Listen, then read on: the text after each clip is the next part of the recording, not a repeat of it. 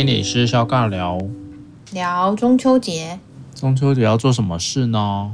中秋节今年好像也不能做什么事情吧？嗯，本来大家应该有一点当初的期待是能够至少烤个肉吧，嗯，至少去玩一玩吧，廉价你。但我有听说，就是这一波返乡潮其实还是非常还是非常多人的。是因为我们现在的记者会所出现的这些人数，其实好像也还在控制中。嗯嗯嗯。哎、欸，我我蛮好奇你，你你现在看两点的那些播报，你看到那些数字的感觉是什么？哎，我最近没什么看哎。真的哦。对啊，我觉得看这个已经有点，我觉得已经没有太大意义了啦。嗯嗯。对啊，所谓的。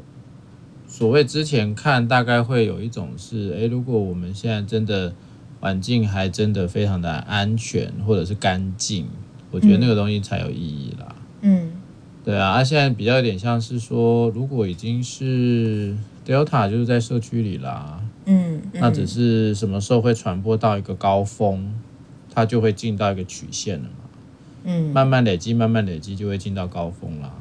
然后那个高峰有控制，它就会下来啊，嗯，然后就会比较回到一般我们在讲说，可能像流感啊，哦，秋冬的一些大家可能会得的一些疾病啊，好像就会变成这样，嗯，甚至像国外他们新闻也讲啦，就像我不知道是英国还是哪里，他们也都是还是几千几万个确诊啊，但是因为他们疫苗打得够嘛。所以那个确诊其实基本上就像是得感冒一样啊，嗯，这样讲当然也不是说一样啦，只是说他们也没有说我一定要把这几万人，就是比较像是那时候疫情刚开始时候他们所讲所谓群体免疫也好，或者是他们的策略就是用疫苗去包围病毒啊，嗯，那对我来说，人家有那个本钱啊，对我来讲现在是长这样。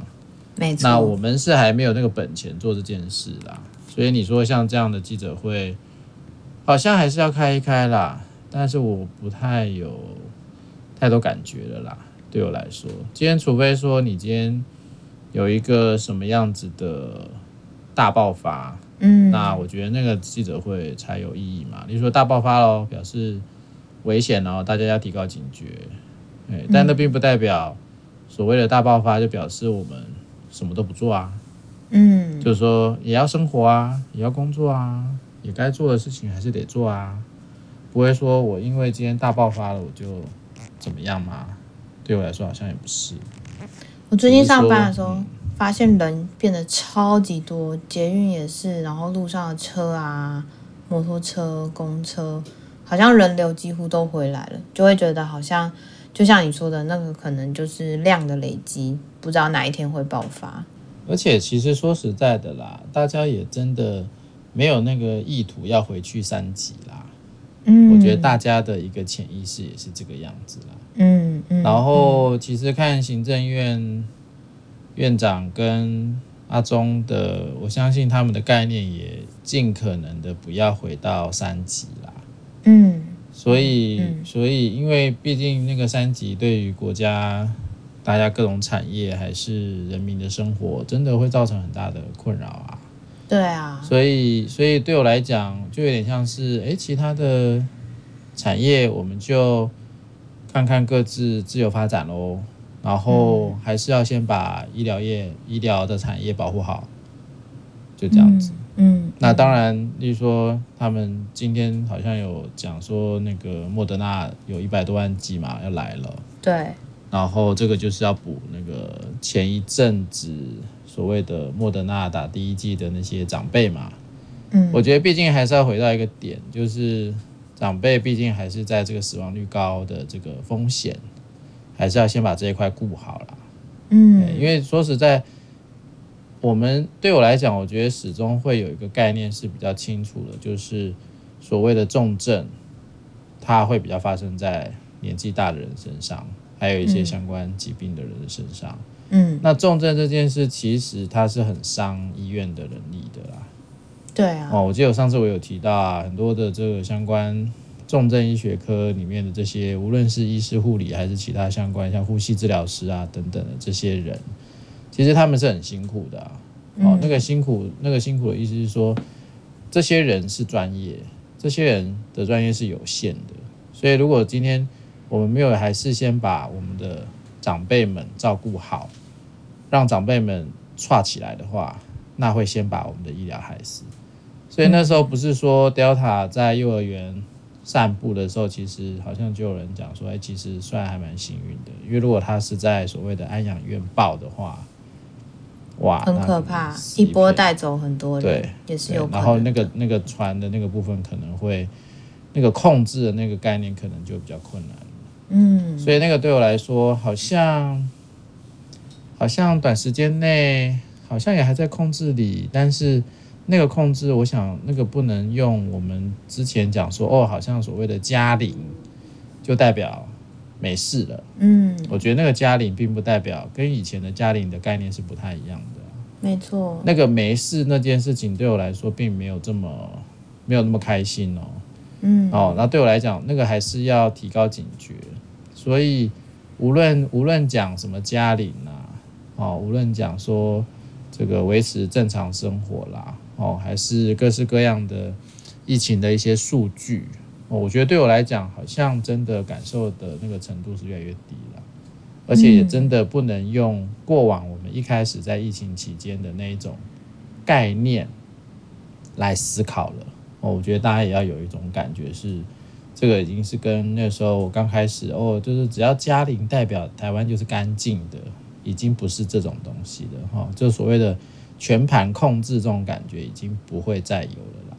对我来讲是这样子，所以所以如果是按照这个情况的话，那对我来说，那就好好生活嘛，或者是好好的上课的上课，上班的上班，该做什么就做什么。当然，相关防疫规定。大家还是要尽力遵守啊，嗯，那尽力就好了嘛。我们也不用说啊，真的还是全部都关起来吗？全部都在家里不出门吗？好像它其实能够把带来的帮助，其实应该也是有限的啦，因为会传播还是在传播啊。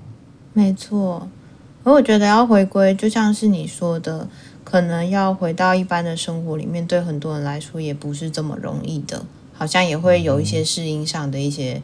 冲击吧，或是会觉得说，诶，那现在真的可以回到跟之前一样了吗？还是说，就像包含这次中秋节，或是以后，我不知道这会持续几年啦，会不会有很多时候，我们的那个聚会也都会需要去改变形式啊，或是说我们在过节的习惯。我记得小时候会觉得年味很重，或是说什么过节这件事情是很重要的。可是好像到这几年，这些东西也都开始慢慢的有一些变化。那当然，疫情进来之后，我觉得。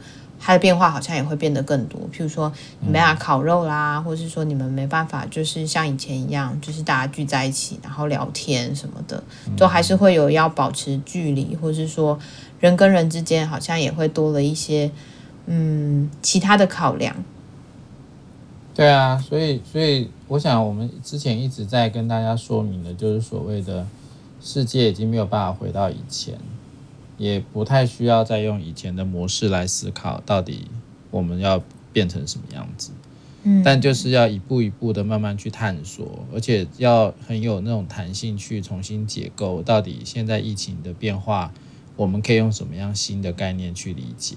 嗯，所以要要很小心的是，要不断的转换概念，这件事情是重要的。嗯，所以其实对我来说，这个好像因为我也没有在看什么记者会，所以我也不太确定。阿中有没有在讲这些？例如说，就不会再用所谓的嘉陵来代表什么了。我不太确定有没有在讲啊。但但其实新闻都还是用这样子的播报方式在传递某些讯息啊。对啊，但对我对我来说那是危险的，嗯，因为可能你会误导某一些人，他可能就是用比较早期我们的防疫的一些状况来评估台湾现在的所谓的状况。嗯，那那个其实对我来说是是有偏颇的啊。因为毕竟我们现在所看到的这个 Delta，它不会跟一开始的那个病毒是类似或者所谓是一样的状况啊。嗯，所以那个部分其实对我来说就会是要特别小心的是，我们怎么去重新去建构一个在新的病毒哦，新变种病毒，我们要怎么样去小心的去面对，还是要怎么样让民众更有感？我们现在国家的政策已经不是以前那种所谓的全防堵就可以了，嗯，而是如何跟他相处这件事情，现在才会是未来的重点。和平共处，它就会变成是大家都很明白啊，就是在国外很多他已经没有要再那么强调这是一个要完全让让它消失，所以那个策略本来也就不是要消灭它嘛。嗯，哦，当我们知道没办法消灭它，就跟我们碰到很多的疾病一样啊。我们知道不用消灭它的时候，我们就是要做调整啊。调整什么？就是要共同生存。嗯嗯。哦，甚至能不能够找到一个更妥当的生活方式，是可以跟它好好在一起的。哦，那想办法，例如说，可能未来药物的发展，就是想办法不要让这个所谓 COVID 的这个病毒。像之前所讲的，会这么的伤害我们的身体，嗯，这可能是药物开发的一个重点。可能那个重点就并不是让人类百毒不侵，因为也不可能，嗯，而是说我尽可能的让我们未来的这些特效药能够好好的把我们的身体照顾好。我觉得那个可能才是未来开发的重点，或者是疫苗保障的重点。嗯，可能保障好、保护好我们的肺啊。保护好我们的神经系统啊，哦，保护好大脑啊，嗯、对啊，就是我们我们打的疫苗，我们所发展的特效药，并不是要完全杀死或者是灭绝这个病毒，因为病毒不可能灭绝的啊，人类跟病毒的战争没有灭绝这件事情啊，只是让它压制到不会那么干扰人类的生活，就这样而已啊，所以。本来那个过程，如果是按照这个方式去想的话，那台湾现在就是要慢慢走向跟他一起生活的状态了。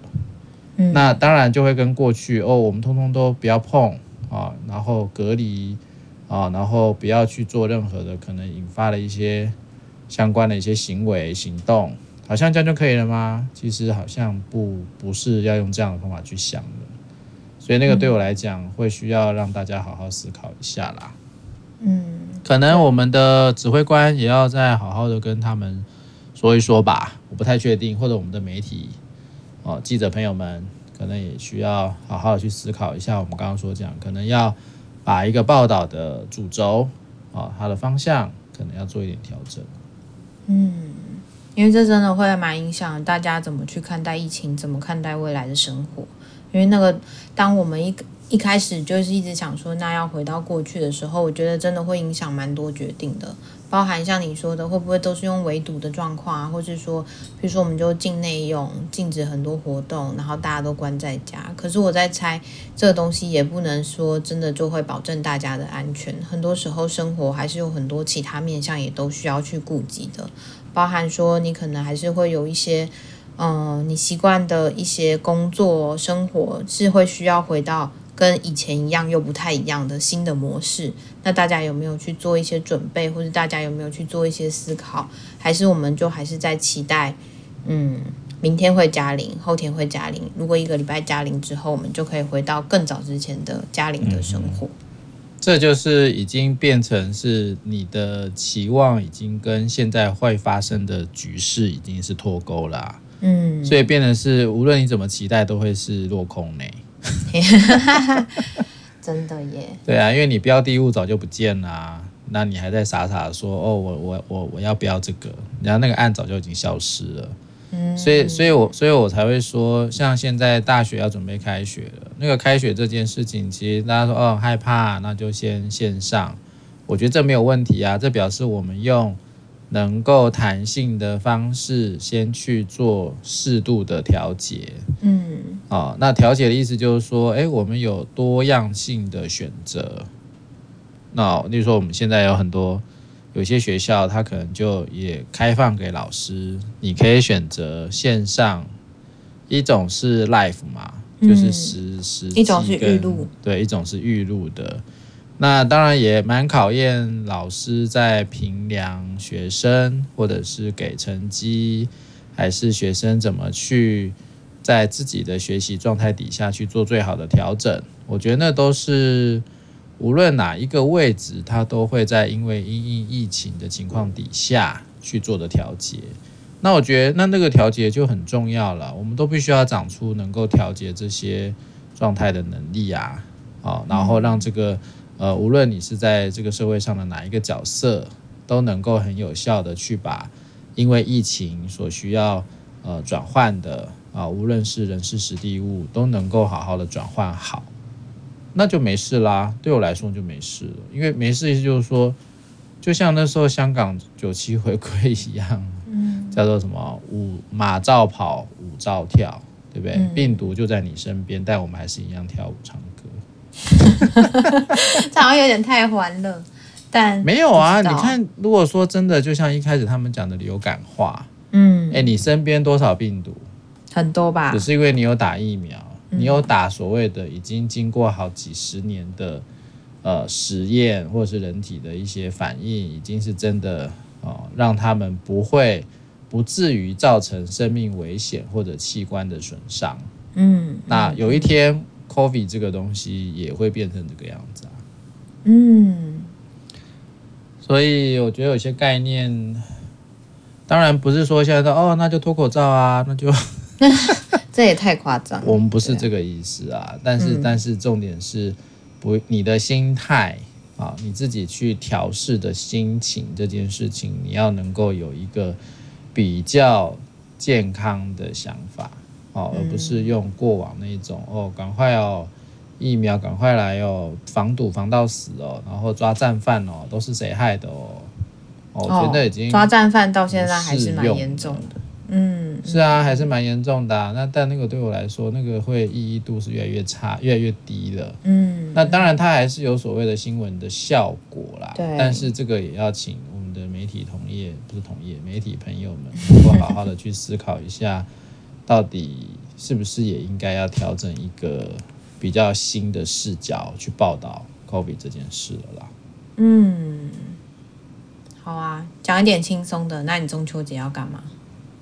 中秋节哦，我不告诉你，因为我要移动，我要去偏僻的山区。哦，嗯哼。其实我觉得出去还是很有必要的，只是就是那个跟大自然的连接，或是说让自己有机会转换空间，真的会疏解很多的压力。是啊，我觉得对我来讲，呃，大家要有概念，是我今天不是出去玩，或者是我去移动，就代表我什么防疫措施都不会做，嗯，并不是，嗯，然后当然我们也会想。办法去降低染疫的风险，嗯，无论是在交通工具上啦、食宿的安排啊、相关的一些规范啊，嗯，当然一定还是按照我们，就是说那个 sense 是有的，嗯，那个概念是有的，然后我们也可以就我们自己的状态去做调节，它才会变得是有新的弹性。对呀。所以还是要出门呐、啊，对，不对？你还是要上班呐、啊，真的还是要上班。虽然很不想上班，但你还是要上班啊。真的很不想上班。哦，虽然说我们医院的规定还是很多，医院其实还是走比较高规的一个防疫措施啊。嗯，但我们该做的工作、该处理的事情、哈，该做教学训练的，还是继续做啊。嗯、那怎么做？就是在有疫情的情况下做啊。哦，不会说我今天哦疫情，我们什么东西就都停摆，哦，因为毕竟那个停摆会让我们很多的生活状态会变得落差会越来越大，这个对我来说都会是有风险的。嗯嗯嗯，我觉得能保持弹性也是一个单位很重要的，就机构啊，或者说不管是医院或是学校或是企业，就是这些弹性其实也都会是一个公司。或是这样的组织会需要去思考的，我能不能给我的员工更多的弹性，还是我会要求他们回到跟过去一样的那种状态？这个如果说没有调整过来的话，个人不管怎么调整，好像其实那个改变的幅度还是会很有限。所以当组织都更有 sense 去意识到说我们不会回到从前的时候，好像也可以为这个单位或者为这个呃现在的工作状态有更好的调整。所以对我来说，如果从一个比较正向积极的概念来看的话，它其实也是在训练人类能不能够用更有弹性的方法去过生活嘛。嗯，哦，其实就是在让我们能够更有弹性的去调整我们的生活或工作，哦，与人关系，然后生活作息、运动、压力调试等等等等等，很多东西它也都会用。比较新的概念去重新建构出更符合有一个 COVID 的病毒在我们身边，我们可以怎么去进行我们自己的生活安排？嗯、那那个对我来说，它就嗯，慢慢的我们就不会那么在意它。这样讲好了，或者慢慢的它就融入在我们生活的一部分，好像也就不会显得真的会这么的难受。或者就像一开始的时候，所谓的担心、害怕，所以那个其实也都是一个转化的过程。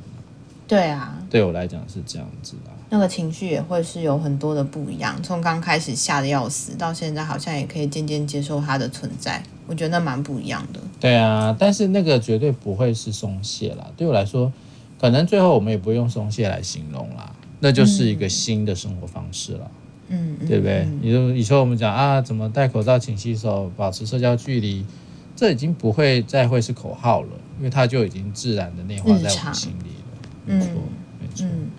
对啊，所以就像是我之前都会去外面演讲的时候，就会问啊，哎，如果你现在可以出国了，大家都 OK 了，去日本玩啦，要不要坐飞机的时候要不要戴口罩？啊。我还不问你要不要戴穿防护衣啊。嗯，有人说哦好，如果有如果有发防护衣，那我就穿防护衣啊，嗯，对不对？嗯、那如果说没有说没有说一定要穿防护衣，那戴口罩，我相信就算他没强制你戴口罩，你应该还是会戴口罩吧？对啊，对不对？假如说啊，密闭空间、长途哦，然后可能会有这个病毒感染哦，那我就戴口罩啊。哇，想想就觉得好期待哦！不知道什么时候才可以出国玩，什么时候才可以穿着防护衣出国玩。不会太久了啦，真的哦？我觉得不会太久了。明年吗？就是这这几年吧。我对我来说，因为他们现在的一个差别就是有没有药的问题啊。嗯。就像克流感这样的东西。嗯嗯嗯。所以如果这东西是有了，那也许就好了，就可以了。嗯。可能啦，对啊，希望啦，因为一直都有消息嘛，特效药这件事啊。希望。对啊，对啊，一直都有消息说，哦，什么东西又来了，什么东西又来了，对不对？这时候就会特别感谢这些发明药物的人、啊、研究药物的人，就觉得他们做的工作太伟大了，没有他们，我们怎么办？这其实也就讲到另外一件事，就是台湾对于生技产业的漠视啦。嗯，因为台湾其实，在生技产业，它是就像之前那个、那个、那个什么宇宇昌案嘛，这东西其实就是在那个时候，大家其实会希望。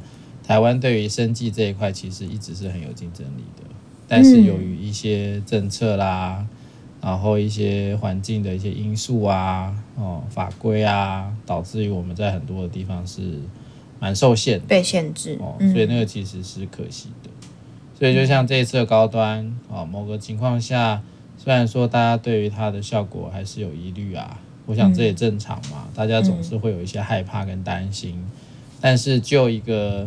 呃，产业推动这件事情其实对台湾是好的啦。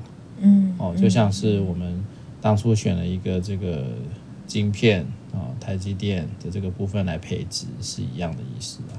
嗯，其实我觉得有蛮多政策都会需要转弯，或是需要重新去检视，是不是有哪些产业他们会需要更多的资源投注，或是说可能原本的那些限制是需要重新去思考合理或是不合理的。我其实就会比较想到，就像那个希腊他所讲的，他所看到的台湾很不一样，就是台湾人很有活力，台湾人很有创意，或台湾人很能够在呃不同的状态底下去长出非常呃让人家意想不到的一些发展。嗯，所以那个对我来说，那就是一个生命力的展现啊。哦，但是就像是我们要怎么样把我们的国家这么多特别的生产生命力的部分的展现，能够更有效率的去提升，我觉得那个是重要的。很多时候并不是一个很单一性的，哎，我只我只让某一个产业长起来，那个对我来说是辛苦的，因为那个部分可能，呃，我觉得要平均式的去发展，哦，要不然其实很多时候好像就在赌一样啊，例如说我现在赌什么产业，什么时候赌什么产业，那到时候赌对了好像就中了，但我如果没赌对怎么办呢？哦，那很多其他的该发展却没发展。啊，或者是啊，本来应该是均衡发展却失衡了，那我觉得那就可惜了，因为可能我们就忽略了很多该发展的一些事情。对啊，对，尤其是台湾，我觉得那并不是很刻板的，就是科技业或者是所谓的这种呃高产值的这种产业。有些时候我们讲说观光也好，人文的发展，嗯，虽然说没有办法立即看到经济的效益，嗯，但是说实在的，这个才是。国家的资本，就是我们的软性的这些资本，其实都还需要再发展了。但软性这件事情，其实回到就是人的素质啊，嗯，所以那个对我来说，那反倒是更有意义的，或者是对于对于我们国家未来的所谓的真正的内在实力这件事情，我觉得那才是重要的啦。好像也可以帮助台湾人对自己有更多的认识，或是更能够去定位自己的价值。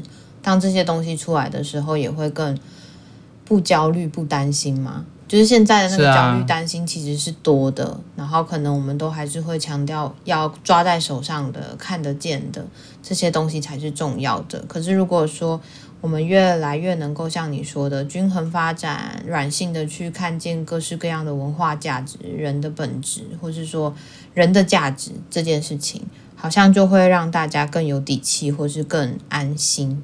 就像当初大家在讨论说这个体育产业嘛，哦，奥运啊，哦，我们投注了多少钱？嗯。那当然，重点我觉得钱是一定要投入的。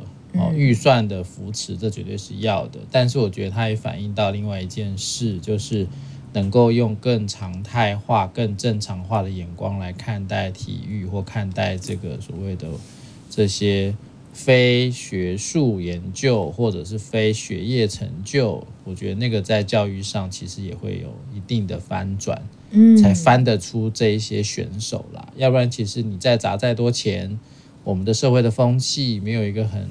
明确的转变，其实这些人他还是会有很多的他的内在挣扎的，嗯所以那个相对来说钱很重要，但是它所能够提升的，它可能是我们国民内在的一些对于某一些事物的转变，所以那个对我来讲，可能也就是一个典范的转移啦，就是可能在教育界也好啦，在政治界啦，或者是在国家的发展啊、意识层面啊，啊一些某些形态上。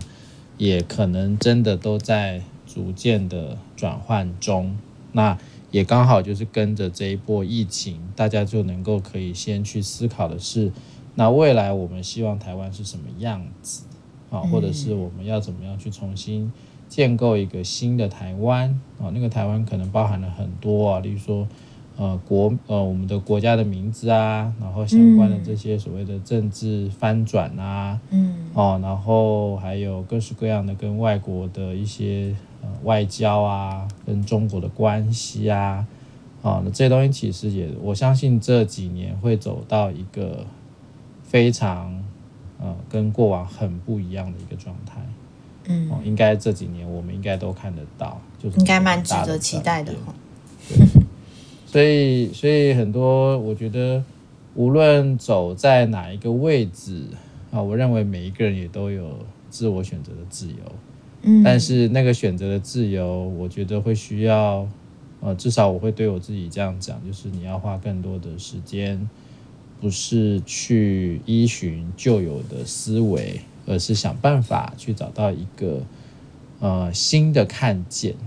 然后想办法去让自己去更认识这个新的看见，哦，而不是一直一直丢回去说，哦，我不要，我不要看，我不要听，我不要想。